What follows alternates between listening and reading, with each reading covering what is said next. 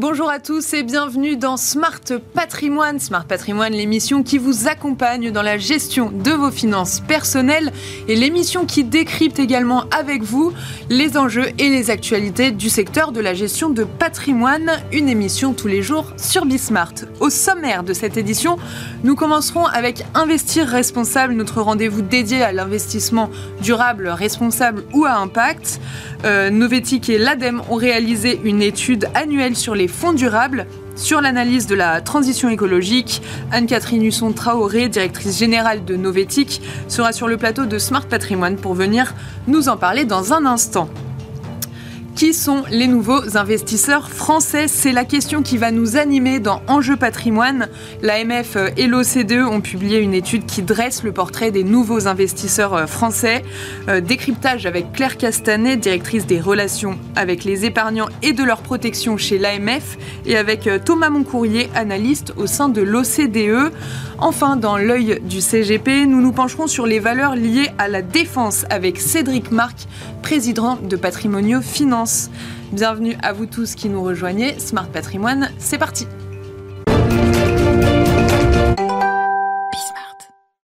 Et c'est parti pour Investir responsable, notre séquence dédiée à l'investissement durable, responsable ou à impact dans Smart Patrimoine. Alors, euh, Novetic et l'ADEME ont réalisé leur étude annuelle sur les fonds durables sur l'analyse de la transition écologique telle que la définissaient les fonds les plus engagés.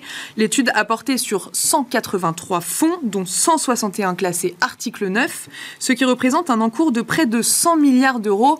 Pour nous en parler, nous sommes ravis de recevoir sur notre plateau Anne-Catherine Husson-Traoré. Bonjour. Bonjour Pauline. Vous êtes euh, directrice générale de Novetic.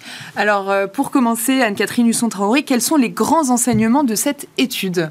Eh bien, écoutez, euh, comme nous l'avons mis en couverture de cette étude, la transition, c'est normalement le cap que devraient avoir tous ces fonds durables, puisqu'on sait que l'économie actuelle n'est pas très durable, que donc il y a une toute petite partie qui est assez verte aujourd'hui, et que l'objectif, normalement, de la finance durable, c'est bien de faire passer toute cette partie marron très importante euh, par toutes les nuances qui lui permettent de finir le plus dans le vert possible et le plus soutenable possible. C'est pour ça qu'on s'est intéressé avec l'ADEME à cette question de transition. Euh, L'ADEME, il travaille à travers des méthodologies secteur par secteur pour définir ce qu'est une transition solide. Et donc là, on a voulu regarder ce que la partie la plus avancée hein, des fonds durables, c'est-à-dire ceux qui, en tout cas, promettent à leurs clients qu'ils vont euh, financer la transition, bah, finalement, comment mm. ils, organisent la sélection des entreprises sur ces types de critères. Est-ce que euh, le, volume de documentation, il, peut permettre d'informer convenablement l'épargnant, selon vous, sur euh, l'usage de, de, ces fonds? Alors, on a un premier problème, finalement, c'est que toute la réglementation SFDR, qui est donc la réglementation qui encadre la finance durable en Europe, euh, qui pour l'instant sur pause d'ailleurs, parce qu'il s'est avéré qu'elle était quand même trop complexe. Pourquoi? Parce que finalement, on a fait la même réglementation pour les superviseurs mhm. que pour l'épargnant de base. Alors, le superviseur, il peut avoir droit à une documentation ultra technique euh, auquel personne ne comprend rien. Oui, mais pas l'épargnant. Pas l'épargnant. Euh, alors, le mot transition, il peut y comprendre quelque chose, mais il faut qu'il puisse comprendre ce qu'on met derrière. Mm.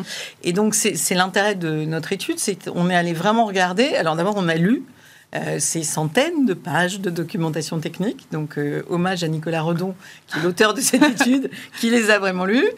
Euh, et donc, ça montre bien qu'il y a un problème. C'est-à-dire qu'on ne peut pas demander à l'épargnant de comprendre de les lire, ensuite mm. de les comprendre, Bien sûr. et enfin de savoir si finalement toute cette démarche de transition est crédible ou pas. Mm. Et donc c'est vraiment là où on en est aujourd'hui.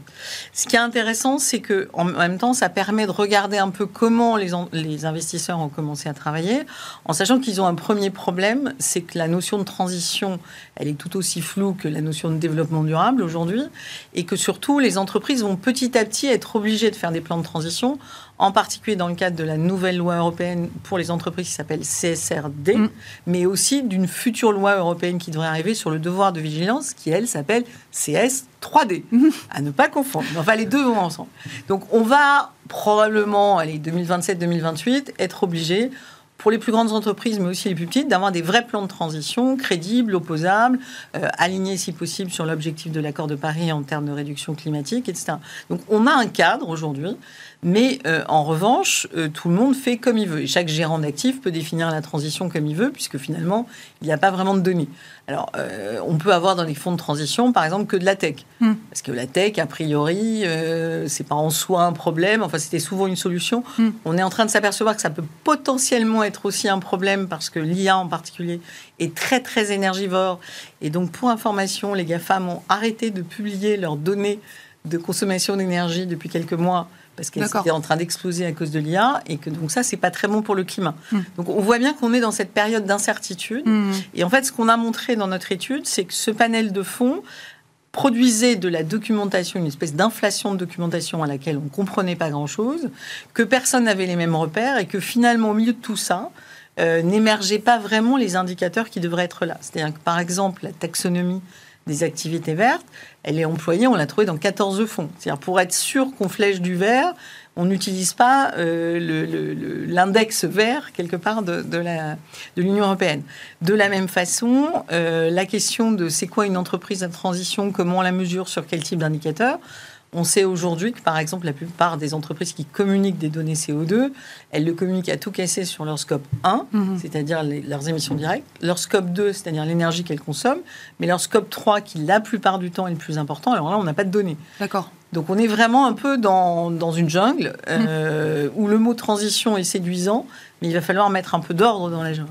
Est-ce que ce que vous nous disiez sur, euh, sur les fonds, est-ce qu'ils peuvent euh, au moins garantir quand même la démarche de transition des entreprises ou euh, Alors, ils peuvent, euh, par exemple, euh, demander euh, à ce qu'il y ait un... Mais aujourd'hui, il y a très peu d'entreprises hein, qui ont vraiment des plans de transition. Et même sur la question climatique, euh, il y a des grosses tensions autour de ce qu'on appelle les sound climate, c'est-à-dire un plan climat soumis à ses actionnaires. Donc déjà là, on n'a pas des choses solides.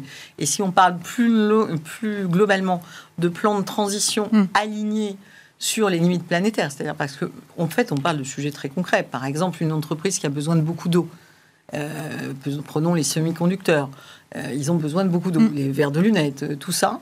Euh, si aujourd'hui l'usine qui réalise une partie X du chiffre d'affaires, elle a un problème d'approvisionnement en eau, ben, et très clairement, euh, ça fait partie des données dont on a besoin pour savoir comment elle organise sa transition. Mm. Et ça, on les a pas aujourd'hui, très rarement.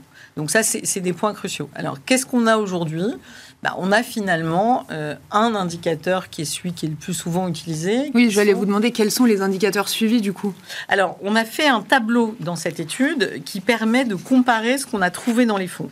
Alors déjà, effectivement, on peut s'adresser à une partie euh, relativement, euh, euh, comment dire, relativement euh, aguerrie sur les sujets de transition. Mhm. Ce qui nous a intéressé, c'était de montrer quels étaient les indicateurs utilisés Mm. et que finalement, ça ne pouvait pas forcément dire que l'entreprise était en transition. En transition. Alors concrètement, vous avez une initiative qui s'appelle SBTI, Science Based Target Initiative. Ça veut dire quoi? Ça veut dire que l'entreprise a pris des, des objectifs de réduction carbone et qu'elle les a fait certifier par une organisation qui valide l'alignement de ces objectifs sur la trajectoire de l'accord de Paris. Mhm. Donc ça, c'est bien, mais c'est de l'intention. Est-ce qu'elle le fait pour de vraies personnes va vérifier sur le terrain. Ah d'accord. Est-ce que effectivement on, on vérifie que l'intention est bonne? C'est déjà pas mal parce qu'il y a plein de déclarations qui ne sont pas vérifiées. Là-dessus, nous, on a regardé, et c'est ça qui est surtout intéressant, il y a ce qu'on appelle par ailleurs les alliances dites net zero. C'est-à-dire, euh, net zero, ça veut dire neutralité carbone. C'est-à-dire, quand on s'engage dans la neutralité carbone, on est censé regarder non seulement d'où on part, mais surtout quels sont ses investissements. Et là, c'est pas joli joli, c'est-à-dire que autant toutes les entreprises les plus sélectionnées, euh, dont des noms connus comme euh, Air Liquide ou Saint-Gobain, si on regarde que le sujet SBTI, Mm. finalement, elles ont l'air très en ligne et très engagées. D'accord. Si on regarde le sujet, euh, est-ce que leurs investissements sont cohérents avec cet engagement de neutralité carbone? Alors là, c'est beaucoup plus dans le rouge. Et finalement, on n'a quasiment pas d'entreprises qui sont vraiment ouvertes dans leur transition, à une exception près qui est Iberdrola. Donc, ce qui est effectivement très compliqué aujourd'hui pour un investisseur, c'est à lui tout seul de faire l'étude euh, que nous avons faite, qui a pris, un, euh, la lecture de centaines de pages de documentation, deux, le- l'expertise de, de Nicolas Redon, euh, qui, est, qui est notre expert finance verte à Novetic. Euh, ça, ça va pas. Mm. Et c'est vrai que je discutais avec des régulateurs ce matin qui disent très bien que ça, ils vont aujourd'hui prendre de plus en plus de mesures pour que les gérants d'actifs aient une communication claire, lisible et transparente pour le client final. Mm. Et ça, euh, il y a encore beaucoup, beaucoup de travail à faire. Pour l'instant, euh, les gérants ont tendance à se faufiler dans les trous dans la raquette de la réglementation en se disant bon, bah, c'est trop compliqué. Nous, on coche les cases mm. pour le superviseur et puis l'épargnant, il se débrouillera bien. Donc, encore, euh, encore un peu besoin de pédagogie quand même avec l'épargnant final. Merci beaucoup, Anne-Catherine Husson-Traoré. Vous êtes directrice générale de Novetic. Et quant à nous, on se retrouve tout de suite dans Enjeu patrimoine. Et c'est parti pour Enjeu patrimoine. Nous allons revenir ensemble sur une étude menée par l'OCDE pour le compte de l'AMF qui dresse le portrait des nouveaux investisseurs français avec euh, Claire Castanet, directrice des relations avec les épargnants et de leur protection chez l'AMF. Bonjour. Bonjour, Et avec euh, Thomas Moncourrier, analyste au sein de l'OCDE. Bonjour. Bonjour. Alors tout d'abord, pour commencer, euh, Claire Castanet, pourquoi avoir commandé cette étude? Nous avons observé euh, à l'autorité des marchés financiers que depuis 2020, il y a en plus d'un million de nouveaux investisseurs qui sont arrivés en bourse. Donc c'est un chiffre très significatif, bien sûr avec un pic majeur en 2020-2021. Pendant le Covid donc? Pendant le Covid, euh, ça s'est stabilisé, mais ça reste toujours là, avec un vrai renouvellement de génération. Mhm. Et il nous paraissait très important dans notre rôle de protection de l'épargne, d'accompagnement, d'éducation financière, mhm. d'avoir des éléments très tangibles, très factuel pour mieux connaître ces investisseurs, la façon dont ils se renseignent, comment ils investissent, leurs attitudes, leurs comportements. Et c'est pour cela que nous avons demandé un financement à la Commission européenne pour mener cette étude et surtout avoir des recommandations en matière de stratégie d'éducation financière. Donc une étude inédite, hein, je rappelle, c'est la première fois hein, qu'on fait une étude de, de, cette sorte. Thomas Moncourrier, quelle euh, méthodologie vous avez utilisée pour euh, dresser ce portrait des nouveaux investisseurs français? Alors tout d'abord, euh, on a procédé en deux temps. On a fait une phase qu'on va dire plus quantitative et qui a été suivie par une phase qualitative. Donc sur la phase quantitative, on a essayé d'analyser qui étaient ces nouveaux investisseurs. Donc on, a, on est parti sur un, un, panel de plus de 8000 personnes et on leur a demandé tout simplement quand avait-il investi pour la première fois Et il en est sorti que 24% étaient des investisseurs, donc en produits boursiers, en, cryptoactifs, en financement participatif, en ETF, etc. Euh, et la moitié d'entre eux, donc 12%, étaient des investisseurs donc, qui avaient commencé euh, pendant le Covid à partir du, on va dire, début 2020. Euh, et donc sur cette base, sur ce, cet échantillon de, un, petit peu plus, un petit peu plus de 1000 nouveaux investisseurs, nous leur avons posé des questions très précises, donc sur leur leurs attitudes, leurs connaissances financières, le type de placement financier qu'ils avaient réalisé, euh, etc. Et ensuite, euh, une fois que cette phase a été réalisée, euh, on a conduit une phase de 40 entretiens qualitatifs, donc qui ont duré à peu près une heure environ. Euh, en ligne avec euh, différents profils de nouveaux investisseurs qu'on avait, euh, qu'on avait repérés pendant la phase quantitative. Donc voilà, des investisseurs, on en avait certains qui étaient plus jeunes, certains qui, étaient plus diversifiés, d'autres plus dynamiques ou consciencieux dans leur recherche d'informations notamment. Et on a conduit donc ces études qualitatives dans un second temps pour avoir de plus amples informations que la phase quantitative qui était vraiment un questionnaire en ligne ne pouvait pas répondre.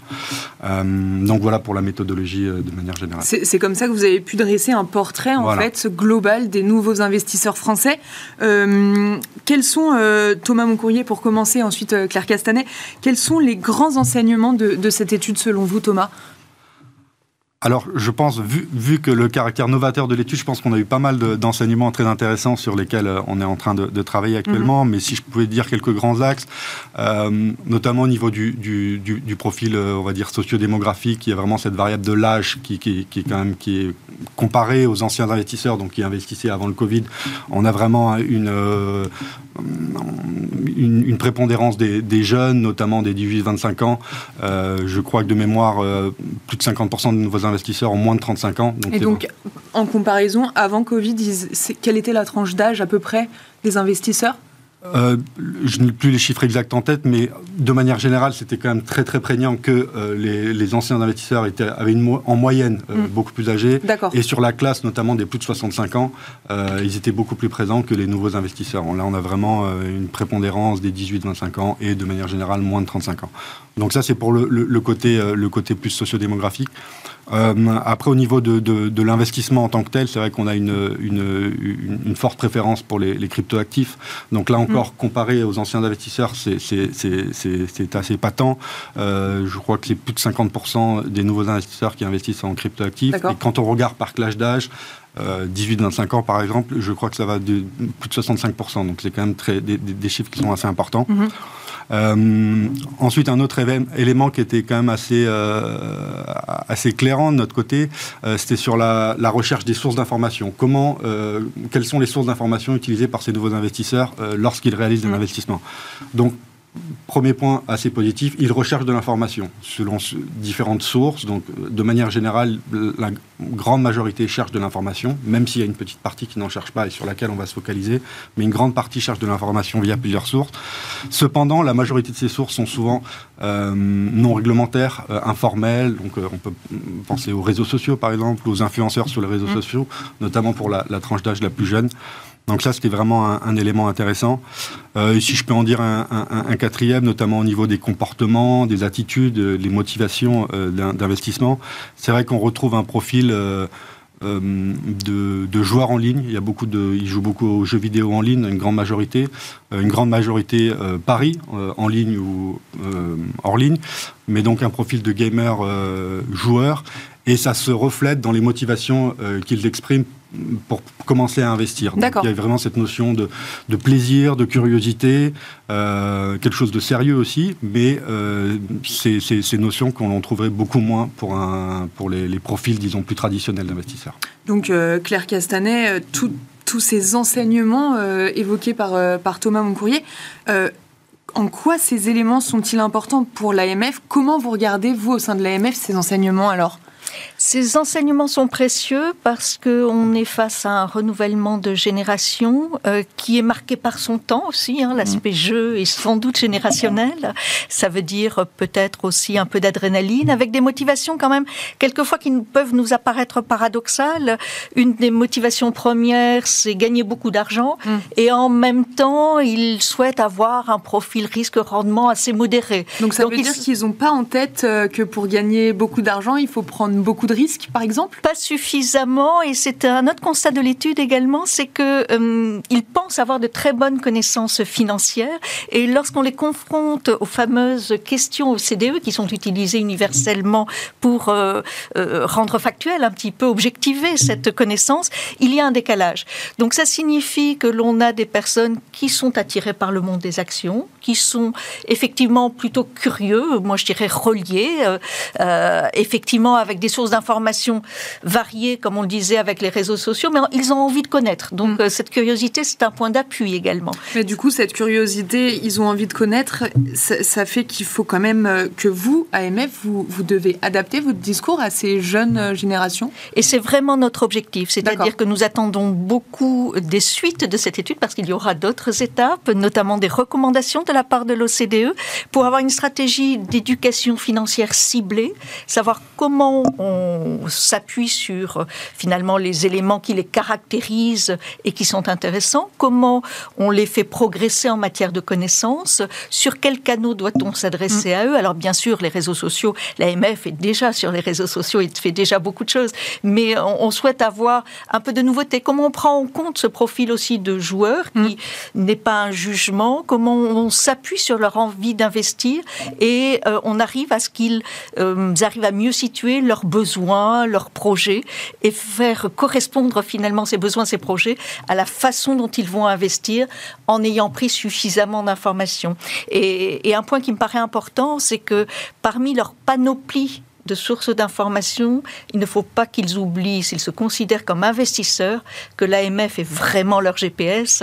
Et c'est là qu'ils vont trouver de l'information solide. Bah, j'allais dire, euh, en fait, euh, il y, a, en ce moment, euh, enfin depuis quelques années maintenant, il y a beaucoup d'arnaques sur, sur le web, sur les réseaux sociaux.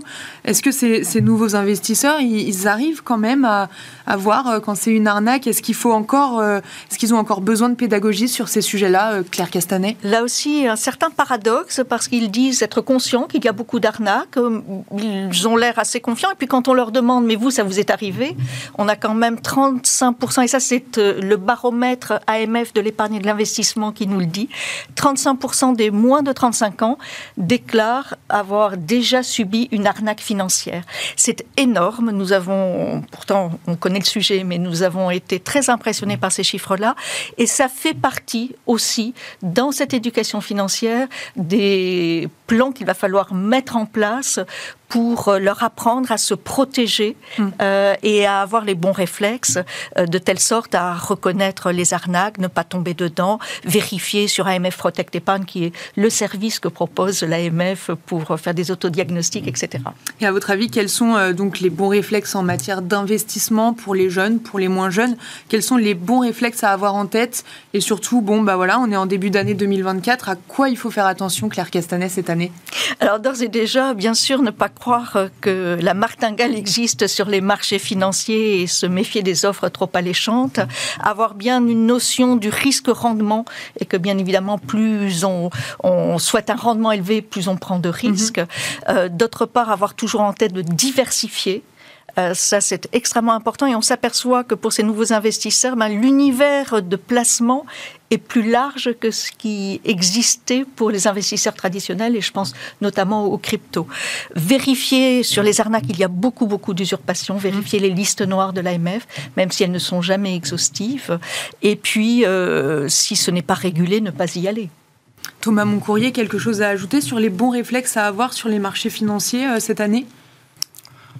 Bah, si, je pourrais peut-être repartir sur un point positif de l'étude, parce qu'il y a quand même ah. il y a quelques points positifs de l'étude, et notamment euh, sur, sur les bons réflexes sur les marchés financiers. On s'aperçoit que une grande partie d'entre eux, en fait, euh, a des, des, des, techniques de en ligne assez sécurisé en termes de euh, ce qu'on appelle euh, une, culture financière digitale, on va dire, tout ce qui est euh, protection des données ou protection des, appareils ou protection lorsqu'ils établissent des, transactions en ligne, par exemple. On s'aperçoit qu'ils appliquent toutes ces, toutes ces techniques de manière assez, assez satisfaisante. Donc je pense que c'est quelque chose sur lequel on, peut s'appuyer. Mm-hmm. Euh, et puis leur envie de, de, connaître et surtout euh, leur connaissance euh, entre guillemets de l'AMF. Beaucoup sont, connaissent l'AMF avec une, une, une réputation, une respectabilité, un message de une notion de sérieux qui émane de l'AMF pour ces nouveaux investisseurs. Mm. Donc, ce sont des éléments sur lesquels on peut travailler, je pense, par la suite et sur lesquels on, on, on va bâtir pour cette année 2024. Merci beaucoup, Thomas Moncourrier. Vous êtes analyste au sein de l'OCDE. Merci, Claire Castanet directrice des relations avec les épargnants et de leur protection à l'AMF. Merci à, tous les deux d'avoir euh, dressé un petit peu ce, portrait des nouveaux investisseurs en France. Et euh, merci à vous d'avoir suivi euh, Enjeu Patrimoine. On se retrouve tout de suite dans l'œil du CGP. Et on se retrouve dans l'œil du CGP avec Cédric Marc, gérant chez Patrimonio Finance. Bonjour Cédric Marc. Bonjour Pauline. Alors aujourd'hui, vous souhaitez nous parler des valeurs liées à la défense. Pourriez-vous déjà nous en dire un petit peu plus sur ces valeurs? Bah oui, tout à fait. Alors pourquoi j'ai voulu vous proposer ce thème-là? Parce que vous le savez, malheureusement, ces valeurs, elles sont influencées par le nombre de guerres mhm. et les conflits dans le monde. Et force est de constater que malheureusement, eh bien, il y en a euh, de plus en plus à travers le monde. La deuxième idée, c'est que notre ministre des Armées, jeudi dernier, a annoncé qu'à partir de 2024, nous allons dépasser les 2% des dépenses militaires, 2% de, dans, dans, le, dans, notre, dans, le PIB, dans le PIB euh, euh, national, ce qui représente 47 milliards euh, d'euros cette année. Et l'autre idée, c'est que à la lecture de la loi de programmation militaire de 2024-2030, qui a été votée au Sénat et à l'Assemblée l'été dernier, eh bien, par rapport à la loi précédente, il y a eu une augmentation de 40% euh, des dépenses, euh, avec euh, quasiment 413 milliards d'euros qui vont être dépassés entre 2024 et 2030. Alors, ce tropisme français, il n'est pas limité à la France, parce qu'on le voit bien que en Europe, entre les dépenses 2023 et 2024, il, il va y avoir à peu près 13% d'augmentation de dépenses qui représentent peu près 380 milliards d'euros. Et donc pour toutes ces raisons, je trouve, c'est ma conviction, que euh, ces sociétés, elles vont profiter de ces investissements réguliers. Alors, quels sont les avantages et les inconvénients mmh. lorsqu'on investit euh, dans les valeurs liées à la défense? Les avantages, tout d'abord, c'est que ce sont des sociétés qui résistent bien au ralentissement économique. Pourquoi? Parce qu'elles ont signé avec les États des mm. contrats à long terme. Euh, et de l'autre côté, euh, les États eh bien, continuent à entretenir leurs armées, euh, même lorsque les budgets sont plus serrés. La deuxième idée, c'est qu'après l'explosion en 2022 des, de ces valeurs-là liées à, la crise entre la Russie et, et l'Ukraine, on peut même l'appeler la guerre et non pas une crise, eh bien, les sociétés en 2023 spécialisées dans l'armement elles ont eu un parcours boursier euh, très diversifié. Les sociétés euh, européennes ont fait un peu mieux que le CAC. Et les sociétés euh, nord-américaines, elles ont fait, elles ont eu des performances qui étaient parfois très négatives. Je vous donne un titre d'exemple. sur 12 mois, le CAC fait à peu près 5%, Dassault Aviation, ça fait plus 13, Airbus, ça fait plus 16. Mm. Bon, Safran était un, un événement exceptionnel puisqu'on a fait plus 37, mais vous avez d'autres valeurs comme Raytheon, moins 31, Boeing, moins 4, Lockheed Martin, moins 11 et euh, Northrop euh, Grumman, moins 4. Donc pour toutes ces raisons, je pense que euh, ça a du sens euh, d'investir dans ces valeurs-là. L'inconvénient. C'est ce que j'allais dire. Avantage, inconvénient. Inconvénient, j'en vois deux. Le premier, je vais vous parler de la durabilité et on essaiera de terminer sur l'éthique. La durabilité, c'est vrai que les valeurs liées à la défense, généralement, ne sont pas extraordinairement vertes. néanmoins, mm. Euh, je souhaitais souligner que l'État et les entreprises, elles ont mis en place des plans euh, d'investissement pour, un, euh, essayer d'optimiser, les dépenses énergétiques, avec, avec un vrai acte sur la sobriété, et deuxièmement, avec une transition écologique. Enfin, euh, en mot de la fin. Oui, est-ce que c'est éthique tout ça? Est-ce que c'est éthique? Bon, euh, je dirais que ce qui est important, ce qui me, pense, me paraît intéressant pour répondre à cette question, c'est que la force de dissuasion. Et clairement, en France, on a une force de dissuasion qui est importante. Et pour maintenir cette force de dissuasion et tout particulièrement sa crédibilité, je pense que c'est le seul moyen pour euh, nous protéger, du moins je l'espère, pour nous protéger d'une entrée en guerre un jour. Merci beaucoup euh, Cédric Marc, vous êtes gérant chez Patrimonio Finance. Merci à vous tous de nous avoir suivis et d'avoir suivi Smart Patrimoine sur Bismart. Et on se retrouve très vite pour un nouveau numéro. À très vite.